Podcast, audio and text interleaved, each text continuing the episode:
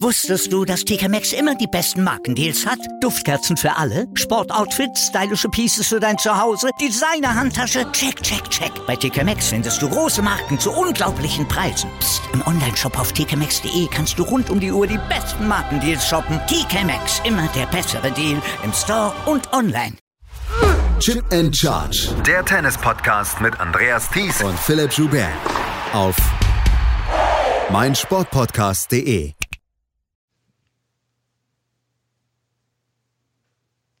Ashley Barty ist die Wimbledon-Siegerin 2021. In einem Finale, was durchaus sehr, sehr viele Facetten hatte, besiegte sie Karolina Pliskova in drei Sätzen. Es ist ihr zweiter Grand Slam-Titel insgesamt und der erste Grand Slam-Titel einer Australierin seit Yvonne Goolagong-Corley 1980. Herzlich willkommen zu unserem vorletzten Daily hier von Chip in Charge auf meinsportpodcast.de zu Wimbledon 2021. Mein Name ist Andreas Thies, natürlich wieder mit dabei, Philipp Speer. Hallo Philipp. Hallo Andreas es war fast überfällig, dieser Sieg von Ash Barty. Sie hat jetzt 41 Jahre nach Yvonne Goolagong endlich mal wieder für Australien einen Grand Slam geholt. Und ähm, sie hat das ja dann auch immer wieder betont, dass sie gerne Yvonne Goolagong ähm, folgen möchte und dass das, dass der Rasen, dass das ihr Lieblingsbelag sei und sie will unbedingt sie will unbedingt diesen Titel holen. Jetzt hat sie es geschafft und das war am Anfang des Turniers vielleicht noch gar nicht so sicher. Ich meine, irgendwie hat das natürlich perfekt gespielt, wenn man jetzt drauf schaut. Sie hat sich gesteigert von Runde zu Runde oder sagen wir ähm, hin zum Halbfinale und hat dann ja ein sehr gutes Halbfinale, de facto auch ein gutes Finale gespielt. Irgendwie ist es im Nachhinein ideal gelaufen. Ich weiß nicht, ob sie das so vorgesehen hatte, denn sie sah in den ersten Runden zwar einigermaßen souverän, aber nicht so nah an ihrem Leistungslimit aus. Doch jetzt kann man sagen, alles richtig gemacht am Ende. Und ähm, die Kräfte gehabt, um sowohl gegen Kerber eine Aufholjagd im zweiten Satz hinzulegen und die Nerven zu behalten und dann ein Match hier gegen Pliskova über die Ziellinie zu bringen, wo sie auch, denke ich, ganz schön mit sich zu kämpfen hatte. Also beeindruckend, wie sie das hinbekommen hat und dann ja auch ein Match was ja noch ein bisschen Flair entwickelt hat im Laufe der drei Sätze, was am Anfang vielleicht so nicht da war.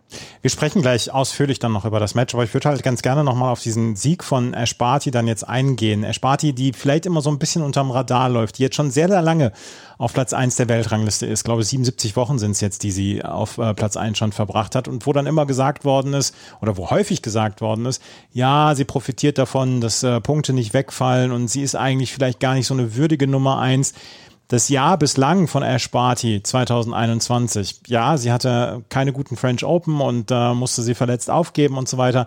Aber das Jahr 2021 macht da nochmal einen Stempel drauf, dass sie in diesem Jahr und vielleicht auch schon seit längerer Zeit die konstanteste Spielerin ist. Und wer den Platz an der Sonne haben möchte, der muss an ihr vorbeikommen und der muss ja auch in Matches an ihr vorbeikommen. Und das macht sie ihren Gegnerinnen unglaublich schwer. Ja, wenn wir uns mal ein bisschen ihre Entwicklung angucken, die sie genommen hat, im Endeffekt seit, ja, seit ihrem Comeback. Sie war ja eben eine herausragende Juniorenspielerin, hat da dann auch vom profitiert, dass sie viele Wildcards bekommen hat, ist damit dann aber damals noch nicht so richtig zurechtgekommen mit, mit all den Erwartungen, die auf ihr lagen und dass sie da in der Lage war, das auch zu thematisieren. Das ist ja eine der Sachen, die beeindruckend an ihr ist, dass sie, dass sie da eben diesen Schritt zurücktreten konnte. Dann hat sie ja zwischendrin Cricket auf professioneller Ebene gespielt und ist dann zurückgekommen und wirkte seitdem eigentlich recht klar in ihrem Bestreben, wie sie vorgehen möchte. Es gab immer noch so die eine oder andere fast Schrulligkeit, das ist ja zum Beispiel bei ihr so, dass sie am Anfang sehr viel über Wir gesprochen hat, also fast ein, ein Team hergestellt hat in einer Einzelsportart. Aber ich hatte das Gefühl, darüber und dann über die ersten Resultate hat sie sehr viel Sicherheit gewonnen und hat dann ja eigentlich auch schon ab den Australian Open 2019 gut und sicher und auf hohem Niveau gespielt. Wir haben das Viertelfinale erreicht, dann in Miami gewonnen, ist damit in den Top Ten eingezogen, hat dann kurz danach die French Open gewonnen und hat sich dann ja eigentlich sicher sicher dort gehalten und war eine konstante Spielerin in den Top Ten. Und dann kam eben die Pandemie. Wäre so spannend gewesen, was mit ihr im letzten Jahr passiert wäre, wenn sie zum Beispiel auch die French Open hätte verteidigen müssen. Aber sie hat sich ja dann entschieden, das Jahr nach der, ja, quasi nach dem Pandemieausbruch auszusetzen und ist erst jetzt wieder gekommen. Zu Anfang dieser Saison hat er natürlich unglaublichen Druck auch auf sich aufgebaut, weil es war klar, sie hatte viele Punkte zu verteidigen und sie stand noch an der Nummer eins, einfach weil das Ranking sich ja aus verschiedenen Punkten ergeben hatte, 2020, 2019. Und auf einmal war sie die Nummer eins. Die Kritik war groß, gerade nachdem sie bei den Australian Open dieses kuriose Match hatte gegen Karolina Muchova, wo sie total eingebrochen ist. Sonst hätte sie da unter Umständen auch schon einen Titel mitspielen können. Ist dann eben auf diesen super langen Roadtrip gegangen, wie sie es ja dann auch nannte, wo sie jetzt die ganze Saison außerhalb von Australien bestreitet. Wir wissen alle, wie streng Australien ist, was die Einreise angeht. Das gilt auch für jemanden wie Ash Barty und die bleibt jetzt quasi das ganze Jahr on the road, ist dann wirklich sehr souverän in äh, Nordamerika auf der kleinen Tour dort, den Sand über war sie die beste Spielerin, bis sie das Pech hatte, sich zu verletzen, zweimal. Einmal führte dann dazu, dass sie oder rausziehen musste bei den French Open. Und dann kam sie rein und schon wieder war eine künstliche Drucksituation da. Denn sie war diejenige, die klar die beste Spielerin auf der Tour war, aber eben nicht bei den Grand Slams. Und dann hat sie ja auch ganz offen gesagt, hey, ich will diesen Titel unbedingt gewinnen. Und das ist mein Lieblingsbelag. Das war, war erstaunlich, wie sie damit umgegangen ist. Und ich glaube, weil so viel Druck da war, wird jetzt aber auch die Anerkennung umso größer sein, dass wir es hier mit einer absolut würdigen Nummer eins zu tun haben und sicherlich einer der zwei besten Spielerinnen auf der Tour, wenn man jetzt Naomi Osaka für den Hardcourt noch mit reinnimmt. Und sie steht jetzt bei einer Bilanz von 34 zu 6 Matches in diesem Jahr. Sagen wir mal, sie spielt noch 25, 30 gewinnt davon die Mehrheit, dann wird sie mit einer verdammt guten Bilanz das Jahr abschließen. Und man kann nur sagen, Chapeau, sie ist im Moment die verdiente Nummer eins oder Co-Nummer eins, wenn wir vielleicht Osaka dazu nehmen. Und ja, alles richtig gemacht und in den letzten vier Monaten gezeigt, warum sie wohl auch in den nächsten Jahren zu den prägenden Charakteren hier im Tennis gehören wird. Was mich beeindruckt bei Ash Barty ist, was du eben gesagt hast, dass sie ja ins Cricket gegangen ist, weil sie diesen Druck nicht mehr ertragen hat, beziehungsweise weil sie sich dann ja auch selber so ein bisschen zu viel unter Druck gesetzt hat. Dann gibt es die Geschichte, dass Casey Delacqua, ihre Doppelpartnerin, dann gesagt hat, okay, komm einfach zurück, versuch einfach, wie es dir Spaß macht. Dann haben sie zusammen Doppel gespielt und also sie war ja vorher schon eine richtig gute Doppelspielerin. Und ich hatte das Gefühl und ich habe das Gefühl, dass sie diesen Druck nicht mehr an sich rankommen lassen will. Also du hast gerade eben gesagt, sie spricht von wir in einem Team Team. Also dass dieser Druck nicht auf eine Person polarisiert wird oder, oder fokussiert wird, sondern dass man mehrere Personen dazu hat. Sie, sie sagt ja auch immer, ohne sie oder ohne, ihr Co ohne ihren Coach wäre sie nicht so weit, wie sie jetzt wäre, Craig Tyser. Ähm, dann ist sie jetzt zum Beispiel, haben wir diese Situation erlebt, wo sie 2020 bei den Australian Open ausgeschieden ist, wo eine ganze Menge Druck auf ihr lastete, weil in, in ihrem Heimatland und die Erwartungen waren groß. Was macht sie in der Pressekonferenz? Kommt mit ihrer kleinen Nichte rein, Baby, und hat diesen Druck, hat diesen Druck komplett weggenommen, hat sich gedacht, nee, Leute, ich lasse mich von euch jetzt hier nicht vorführen auf dieser, auf dieser Ebene, auf diesem Podium und ich werde den Druck hier rausnehmen. Und ich finde, das macht sie ganz, ganz hervorragend und ich finde auch, dass das ein Zeichen ist an, ähm, an alle hier, Leute, ich spiele jetzt dieses Tennis dann auch ein bisschen nach meinen Regeln. Naomi Osaka macht das auf eine andere Art und Weise und hat sich dann ja auch dem so ein bisschen entzogen. Und äh, Ersparti habe ich das Gefühl, sie macht das und sie möchte das gerne nach ihren eigenen Regeln machen, aber sie macht das im Rahmen dessen, dass da keiner eigentlich was gegen sagen kann und dass das gar nicht so sehr polarisiert wie bei Naomi Osaka zum Beispiel. Naja, und ihre Medienarbeit ist ja mittlerweile super souverän. Also ich meine, ja. wie sie da auf dem Court steht ja, und ja. die Interviews gibt, das das, ne, das gelingt ihr sehr gut. Ich glaube nicht, dass sie ein natürlich extrovertierter Mensch ist, der sich dort inszenieren möchte. Ich glaube, die, die ist eher wirklich schon so ein bisschen, bekommt die Energie, glaube ich, eher aus sich oder, oder vielleicht einem kleinen Team um sich rum. Die braucht nicht die Riesenbühne, aber dafür macht sie es super locker. Sie weiß, Geschichten zu erzählen. Sie weiß die ganze Sache um Yvonne Gulegong einzubinden. Sie hat Charme. Das, das ist ja fast schon ein bisschen Federer-mäßig, wie sie mhm. dort steht und lächelt und Vorträge hält und äh, Unterschied, dass sie es nicht gleich in fünf Sprachen oder so macht. Aber das ist, das ist schon sehr beeindruckend und du hast gesagt, sie, sie hat dem so ein bisschen ihren eigenen Stempel aufgedrückt. Mit den Erfolgen kann sie natürlich auch ihr, ihr Ding durchziehen. Da wird jetzt auch keiner mehr dazwischen gehen und sagen, ja, sollte sie aber lieber so oder so machen. Jetzt, jetzt ist alles zementiert und sie wird es so machen können die nächsten Jahre, wie sie sich das vorstellt. Absolut, absolut. Der, also der, sie ist komplett raus jetzt aus diesem Geschehen und sie muss sich von niemandem mehr was sagen lassen und sie kann äh, insgesamt dann immer die ganze Zeit sagen, Leute, ich habe diesen Erfolg und lasst mich in Ruhe. Und das ist eine, eine Geschichte, die gefällt mir und das gefällt mir dann auch. Und Esparti ist wirklich eine tolle Botschafterin dieses Sports. Und ähm, wie gesagt, 40 Jahre und 41 Jahre nach Yvonne Goolagong und sie hat dann gesagt, äh, ich hoffe, ich habe Yvonne Goolagong ein bisschen stolz gemacht.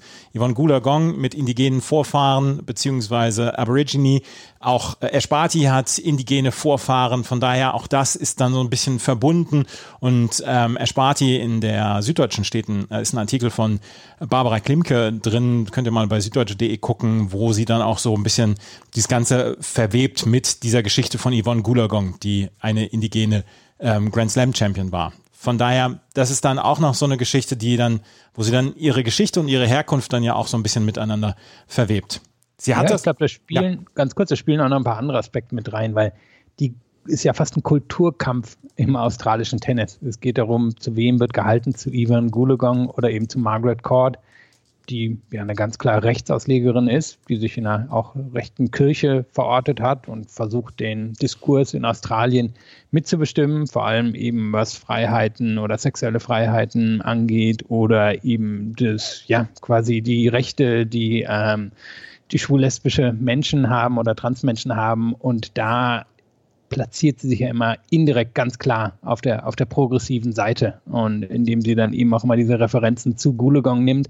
Sie wurde ja auch früher immer wieder gefragt, na, wie steht sie zu Margaret Court? Und dann hat sie gesagt, nee, ich stehe zu Ivan Goolagong. Das war ja ganz wichtig. Die stand damals ein bisschen im Schatten von Margaret Court. Die waren ungefähr in derselben Zeit hochgekommen. Ähm, Ivan Goolagong war damals schon eine sehr inspirierende Geschichte, hat sich eben auch zu vielen Themen klargestellt, während Margaret Court damals auch schon, schon eine eher konservative Zeitgenossin war. Und da ist es, ähm, ja, Barty, glaube ich, immer sehr wichtig gewesen, da klar Seite zu beziehen, aber eben auch zu zeigen, es gibt überhaupt eine andere Seite. Margaret Court ist nicht die einzige, die das australische Damentennis in den letzten 50 Jahren repräsentiert hat, sondern es gab damals schon eine, die ihr nicht ebenbürtig war von den Erfolgen, aber die ganz viel ins Tennis mit reingebracht hat. Und ich glaube, das sieht äh, Barty als ihre persönliche Mission, genau das mit zu unterstreichen und da eine Bühne zu eröffnen für Yvonne Goolagong. Und von daher bin ich mir sicher, die Frage, ob sie sich stolz gemacht hat, die kann man ganz klar mit Ja beantworten. Sie hat ja fast ein Revival mit angestoßen und glaube nochmal einen wichtigen Teil der Tennisgeschichte mit eröffnen. Yvonne Goolagong und äh, Margaret Court, weiter können zwei Pole nicht auseinanderstehen, aber wir haben diese Geschichten dann schon bei, der, bei den Australian Open erzählt, letztes Jahr, als wir dort waren und als dann der 50. Jahrestag von Margaret Courts Grand Slam dann gefeiert worden ist, 2019 war es sogar. Ähm, Ash Barty hat dieses Match gewonnen gegen Karolina Pliskova. Und jetzt kommen wir mal zum Sportlichen, weil es war ein durchaus sehr interessantes Match. Nicht immer hochklassig, aber ein sehr interessantes Match. Und ich habe nach, na, ich glaube, es waren neun oder elf Minuten, habe ich gedacht, um Gottes Willen, was ist denn hier los? Die ersten 14 Punkte machte Ash Barty gegen Karolina Pliskova, die komplett verkrampft schien, die überhaupt nicht auf dem Platz schien. Und dann habe ich nachgeguckt, wie gingen denn die letzten Finals von Karolina Pliskova aus? An das Finale in Rom, als sie von Iga Swiatek 0 zu 6 und 0 zu 6 auf die Mütze bekommen hat. Daran können sich die meisten noch erinnern. Aber das Finale vorher, das hatte sie auch schon mit 0 zu 6 und 1 zu 2 zurückgelegen gegen Simona Halep. Das war nämlich Rom 2020. Also sie hatte von den letzten 24 oder 25 Spielen in Finals hatte sie nur eins gewonnen. Und das war das eine gegen Simona Halep in diesem Finale 2020. 2020. Und es ging ganz, ganz furchtbar für Karolina Pliskova los. Und wäre der Satz am Ende 6 zu 0 ausgegangen, hätte sich niemand beschweren dürfen, auch nicht Karolina Pliskova. Die kam dann aber so ein bisschen besser ins Match. Und er spart ja zu dem Zeitpunkt schon naja, so ein paar Schwächen gezeigt, die sie gegen Angelique Kerber nicht gezeigt hat, hatte ich das Gefühl. Ja, es war natürlich auch ein Grand Slam-Finale. Ja, ja. Aber das, das dürfen wir heute einfach nicht vergessen. Das hat eine, hat eine Rolle gespielt. Du hast den verkrampften Beginn von Plischkova angesprochen, während Barty wirklich diese erste Viertelstunde sehr souverän gelöst hat. Abseits aller Stärken, die wir kennen, über die wir gleich noch sprechen, fand ich da ihre Beinarbeit einfach bemerkenswert. Sie, sie ist ja fast über den Court gegleitet, hat sich immer wieder eben Teile des Courts von Plischkova geöffnet, indem sie richtig zum Ball stand hat da die Bälle untergebracht. Die Kommentatorin bei der BBC meinte, ja, hier baut sie sich jetzt den Vorsprung auf und hat gesagt, wahrscheinlich geht das nicht so weiter, aber der Vorsprung, der wird ihr doch helfen können im Laufe des Matches. Und so war es ja auch. Der erste Satz wurde ein bisschen enger. Plischko ist reingekommen, hat das Surf stabilisiert, Return lief da noch nicht so, Rallies auch noch nicht, aber Surf stabilisiert. Ähm, Barty wirkte auch eben da schon ein bisschen unrund schon, als sie diesen ersten Satz rüberbringen sollte, aber hat eben von diesem Vorsprung profitiert. Und das war, wenn man jetzt im Nachhinein drauf guckt, eben auch so ein bisschen der, ja, quasi das Ergebnis dieser ersten 10, 15 Minuten. Das war einfach ein großer Vorsprung, den sie dann nutzen konnte, um diesen ersten Satz zu gewinnen. Und ähm, ja, war in der Lage, sich ein bisschen aufzuwärmen und für Barty eben war es ein, hey, schnell diesen ersten Satz rüberbringen, denn es hat sich dann ja im Laufe des Matches gezeigt, auch bei ihr war einiges an, an Nerven mit drin und Wacklern, die wir sonst so vielleicht nicht immer sehen. Der zweite Satz ging für Karolina Plischkova ähnlich katastrophal los wie der erste. Sie hatte nach, nur nach den ersten hatte sie noch gehalten und halten können. Aber der zweite, die zweite, das zweite Aufschlagspiel von Karolina Plischkova war schon wieder ganz, ganz schlimm, möchte ich sagen. Ich, ich versuche nicht zu kritisieren, beziehungsweise nicht zu sagen, ey, das war, das war blöd, das war kacke, aber das war schlimm, das Aufschlagspiel von Plischkova. Und dann führte äh, Ersparti mit 2 zu 1. Sie konnte allerdings im Spiel bleiben, Karolina Plischkova, und konnte das ganze Match ein bisschen offener gestalten. Und da und wir müssen darüber sprechen, das hast du eben ja auch schon angefangen, wir müssen darüber sprechen, dass das eine Nervengeschichte war. Auch im zweiten Satz war es eine Nervengeschichte. Auch Ersparti hatte nicht die ganze Zeit ihre Souveränität, die sie in Interviews und nach dem Spiel dann hatte. Die hatte sie nämlich im zweiten Satz überhaupt nicht. Pliskova konnte dann vorlegen, konnte dann auf 5 zu 4 stellen und konnte dann auch ähm, Richtung Tiebreak eine ganze Menge dann auch richtig machen, vor allen Dingen bei ihrem eigenen Aufschlag. Und Esparti, die hatte Probleme bei eigenem Aufschlag. Die musste immer wieder zu, über, über zu 30 gehen, auch im dritten Satz war es zum Beispiel so.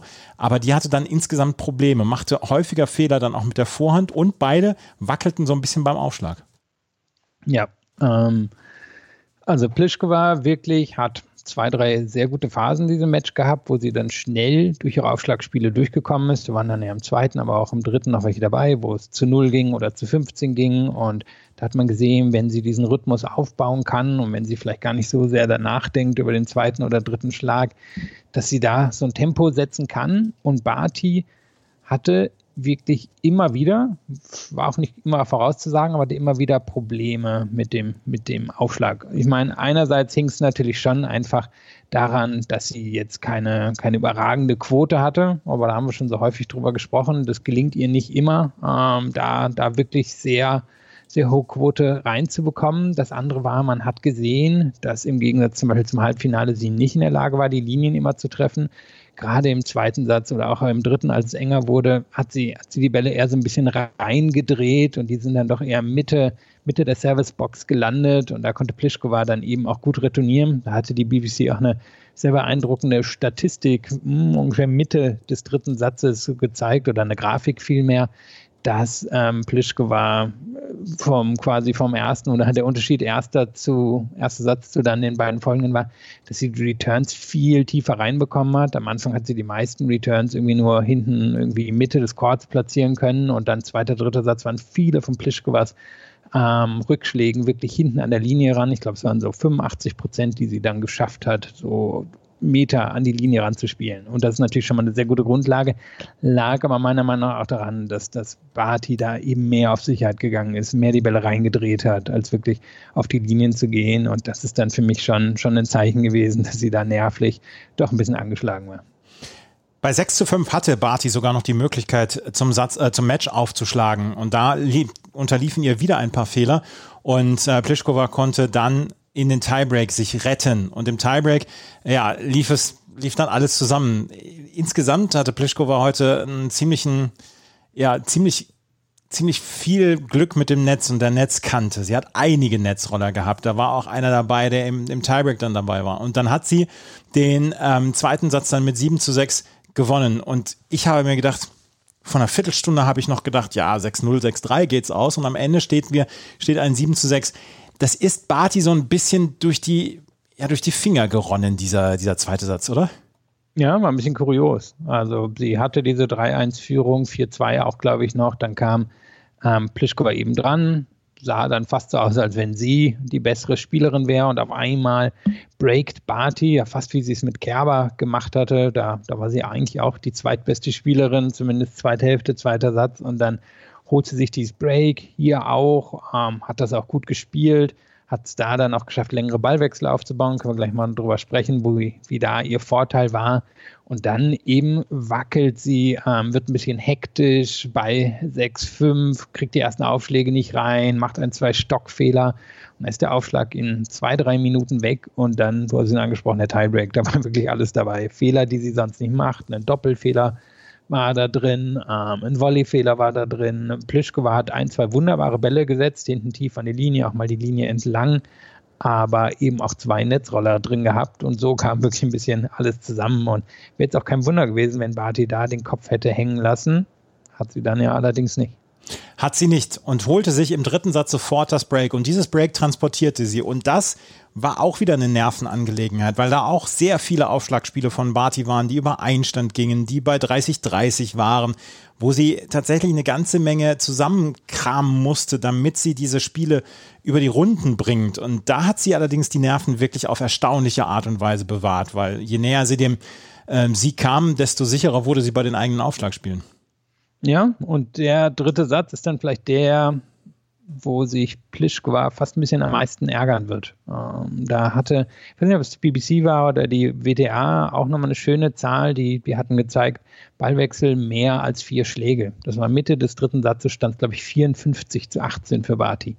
Also das heißt schon, das Mittel für Plischkova war nicht, sich auf diese längeren Ballwechsel einzulassen. Und da war sie ein bisschen brav für meinen Geschmack. Da hat sie zu viel durch die Mitte reingespielt oder zu viel in den Slice reingegangen, statt einfach mal die Entscheidung zu suchen. Und wenn es eng im dritten Satz nochmal wurde, dann war es, weil Plischkova gesagt hat, nee, da lassen wir jetzt nicht drauf ein, jetzt ziehe ich die Linie entlang oder hat ja dann auch ein, zwei Mal gegen die Richtung von Barty gespielt, aber auch mit Wucht und da hat sich Plischkova ein bisschen einlullen lassen. Und ich glaube, da hat Barty dann Sicherheit draus gewonnen, dass sie gemerkt hat, hey, die Plischkova, die traut sich hier nicht selber den, den Titel zu gewinnen, indem sie wirklich einfach schnell auf den Punktgewinn geht. Und in diesen Katz-Maus-Spielchen werde ich irgendwie halt wirklich in drei von vier Fällen die Nase vorn haben. Das hat die Sicherheit gegeben. Es war dann ja doch nochmal eng, letztes Aufschlagspiel. Da hat Plischkova ein, zwei super Returns gesetzt und irgendwie hat das Barty noch verteidigt. Aber ja, da, glaube ich, hat Plischkova so ein bisschen, bisschen noch was Engeres liegen lassen und Barty ja, hat genau daraus aus dieser Erkenntnis dann die Sicherheit geschöpft, um das irgendwie über die Ziellinie zu bekommen. Bei 5-3 hatte Plischkova nochmal einen Breakball, den konnte Barty abwehren und dann am Ende sich den Sieg mit ihrem ersten Matchball holen. Und wir können am Ende dann auch sagen, wir brauchen nicht darüber sprechen, ob es verdienter Wimbledon-Sieg ist oder nicht. Natürlich ist der verdient nach sieben Matches. Aber Esparti hat hier auch so ein bisschen das perfekte Rasentennis dann ja auch gezeigt. Wir haben schon so häufig jetzt darüber gesprochen, wir haben auch nach dem Match gegen Angelique Kerber darüber gesprochen. Diese, dieses Thema mit der Vorhand, dieses Thema mit dem Rückhand-Slice, ihr Aufschlag, der fast perfekt gelaufen ist, zum Beispiel gegen Kerber, der heute ein bisschen gewackelt hat. Aber insgesamt hat sie ja so ein bisschen die Blaupause gezeigt, wie, wie Rasentennis zu spielen ist. Ja, und fügt sich da eben auch an, an Spieler und Spielerinnen aus der Vergangenheit an. Ich meine, so viel anders als jetzt bei Steffi Graf ist es auch nicht. Ähm, Graf natürlich ein bisschen größer, vielleicht noch ein bisschen eleganter als Barty gewesen. Ähnliches mit Federer, da ist vielleicht auch noch ein bisschen mehr Eleganz drin, aber, aber die Blaupause ist ja genau von oder folgt ja dem, was zum Beispiel die, die beiden gemacht haben. Und das ist ja einfach wirklich in der Lage sein, erstmal nicht unbedingt über Aufschlagswucht, sondern über Aufschlagspräzision zu kommen, in der Lage zu sein, die Rückhand mit einem richtig guten Slice zu verteidigen, aber trotzdem noch genug Mittel in der Rückhand zu haben, dass die Gegner und Gegnerinnen nicht einfach nur erwarten können, dass das kommt und dann eben über die Vorhand dominieren und aber nicht dominieren mit, hey, ich gehe nur auf flache Schläge, sondern ich bin in der Lage, auch hier meine Spots zu treffen, bin in der Lage, den Chord zu öffnen, bin in der Lage, Cross und die Linie entlang zu gehen, ich bin in der Lage, ein bisschen Spin reinzulegen, genauso haben ja die, die Großen hier in der Vergangenheit die Titel gewonnen und da hat sie sich angefügt. Und ich glaube, es ist auch so ein bisschen, oder dass man sie da nicht so reinsetzt, ist auch vielleicht ein bisschen visueller Effekt. Wir hatten auch ein bisschen gerade darüber gesprochen, wie groß ist sie eigentlich? Ähm, sie ist halt 10, 15, 20 Zentimeter kleiner als Federer oder Steffi Graf. Und ähm, ich glaube, dass, dass ähm, ja, dadurch entsteht nicht dieser Effekt, obwohl das Spiel wirklich nicht so viel anders ist als bei den beiden. Esparti hat ihren zweiten Grand Slam-Titel geholt. Ähm, Karolina Pliskova hat ihr zweites Grand Slam-Finale verloren. 2016 verlor sie bei den US Open gegen Angelique Kerber. Karolina Pliskova hat sich allerdings jetzt wieder ins Gespräch zurückgebracht. Und das war ja auch ein bisschen so diese Geschichte, ja, Gott sei Dank hat sie sich jetzt wieder ins Gespräch zurückgebracht, weil das Jahr bislang war wirklich nicht gut für sie. Sie hat zwar das Finale in Rom erreicht, das aber dann 06-06 verloren und es waren eigentlich immer so ein bisschen die frühen Niederlagen, die herausgestochen waren und auch nicht, dass sie bei Grand Slam Turnieren wirklich den großen Erfolg hatte in den letzten Jahren. Vielleicht hat sie sich dadurch jetzt wieder nachhaltig dann ins Gespräch zurückgebracht, weil der Hartplatz sollte ihr ja auch sehr, sehr gut liegen. Ja, ich meine, da hatte sie vorher ihr Grand Slam Finale erreicht, nämlich durch was war es, 2016, die US Open. Genau. Das Ding ist natürlich auch bei ihr, sie ist ein bisschen älter, als man das eigentlich denkt. Sie ist 29 oder ein Stückchen über 29 Jahre jetzt schon. Das heißt, sie ist jetzt auch nicht mehr so in diesen, diesen Prime-Jahren drin. Und es hätte halt auch nie überrascht, wenn sie da jetzt so leise rausgefallen wäre über die nächsten zwei, drei Jahre und dann ah, irgendwann so ein sentimentaler Favorit oder so geworden wäre. Also sie, sie ist eben nicht mehr Barty, die ist vier Jahre jünger oder Sabalenka, die ist sechs Jahre jünger oder Schwiontek, die ist neun Jahre jünger. Ich gucke jetzt eben gerade aufs Race drauf, darum fällt mir das auf. Sie, sie ist jetzt wirklich schon näher an Angelique Kerber dran im, im Alter als an Esparti. Und von daher, sie muss sich jetzt wahrscheinlich genau überlegen, wie managt sie die nächsten Jahre. Wie ist sie zum Beispiel in der Lage, wirklich hineinzukommen in diese Turniere und das nochmal zu schaffen, was sie hier geschafft hat. Und sie war ja eine der Vielspielerinnen, hat auch viele Titel auf der Tour gewonnen, hat durch ihre Konstanz eben die Nummer eins erreicht, aber ich weiß nicht, ob das nochmal drin ist oder ob sie eben eine ist, die jetzt auch schauen muss, dass sie es vor allem auf die großen Turniere anlegt und da dann vielleicht nochmal so ein Draw öffnen kann oder nutzen kann, wenn Draw auseinanderfällt. Ich glaube, sie ist jetzt keine, die, die jetzt natürlicherweise zu den Favoritinnen bei allen Slams gezählt werden kann. Aber sie hat uns jetzt hier nochmal gezeigt, nochmal unterstrichen, dass sie, dass sie so ein Turnier gewinnen kann. Ich habe gerade nachgeschaut, äh, gegen wen sie 2016 bei den US Open gewonnen hat, um ins Finale zu kommen. Beide, beide Williams-Schwestern hat sie unter anderem damals besiegt. Aber in der ersten Runde damals, Karolina Pliskova gegen die Wildcard-Inhaberin Sofia Kanin gewonnen. Petra Quito war damals in der ersten Runde. Petra Quito war damals in der ersten Runde gegen Jelena Ostapenko gewonnen. Auch eine schöne Geschichte. Also, das war die, ähm, das war Carolina Pliskova, die das Finale ja erreicht hat. Und vielleicht erleben wir sie ja dann auch der, auf der US Open Series wieder sehr, sehr stark. Vielleicht auch bei Olympia. Ähm, das müssen wir jetzt sehen. Es gibt einige Absagen dann jetzt schon. Dennis Shapovalov hat jetzt auch gesagt, dass er nicht dabei sein wird. Auch Nick Kyrgios hat gesagt, er kann sich, er sieht sich nicht bei einem Turnier ohne Zuschauer. Und ähm, Dennis Shapovalov hat gesagt, diese Bubble-Geschichte, die macht ihn so langsam nervlich auch fertig, mental fertig. Und ähm, ja, das können wir durchaus nachvollziehen, oder? Ja, klar. Und ähm, eben für Plischkova oder eben, um nochmal kurz auf die beiden reinzugehen, weil ich eben wirklich gerade aufs Race gucke. Ich meine, für Plischkova wird es gar nicht so einfach, das Jahr unter den Top Ten ähm, zu beenden, trotz Wimbledon-Finale. Dafür waren die anderen Resultate aber nicht gut genug. Du hast angesprochen. Ich meine, sie ist ja diejenige, die in diesem Jahr viermal gegen Jessica Pegula verloren hat. Und wenn wir auch nochmal kurz aufs Ranking gucken, Esparti kann ehrlicherweise die Nummer 1 schon eintüten. Also da muss schon viel schief laufen, dass sie das Jahr nicht als, als Nummer 1 beendet. Da müsste wahrscheinlich Arina Sabalenka schon einen Grand Slam-Titel gewinnen oder Krajcikova noch die US Open gewinnen. Denn so viel Vorsprung hat sich Barty in diesem Jahr schon erspielt und ganz schön beeindruckender Roadtrip, den sie da jetzt hingelegt hat von, von ja, Australien und dann am Ende wahrscheinlich zurückkehrend mit der Nummer 1 und einem Wimbledon-Titel. Nicht schlecht. Das ist wirklich nicht schlecht. Morgen werden wir das Herrenfinale erleben und morgen werden wir dann auch über die anderen Finale sprechen, weil während wir sprechen, ähm, gibt es gerade das Frauen-Doppelfinale und dann gibt es ja noch das Herren-Doppelfinale im Anschluss. Darüber werden wir dann morgen sprechen, zusammen mit dem Match natürlich von Novak Djokovic gegen Matteo Berrettini. Dein Tipp? Djokovic in 5. Ich habe das jetzt Ich glaube, dass Berrettini echt eine Chance hat, aber Djokovic ist einfach der Meister, so ein Match zu managen und genau zu wissen, wann er anzieht.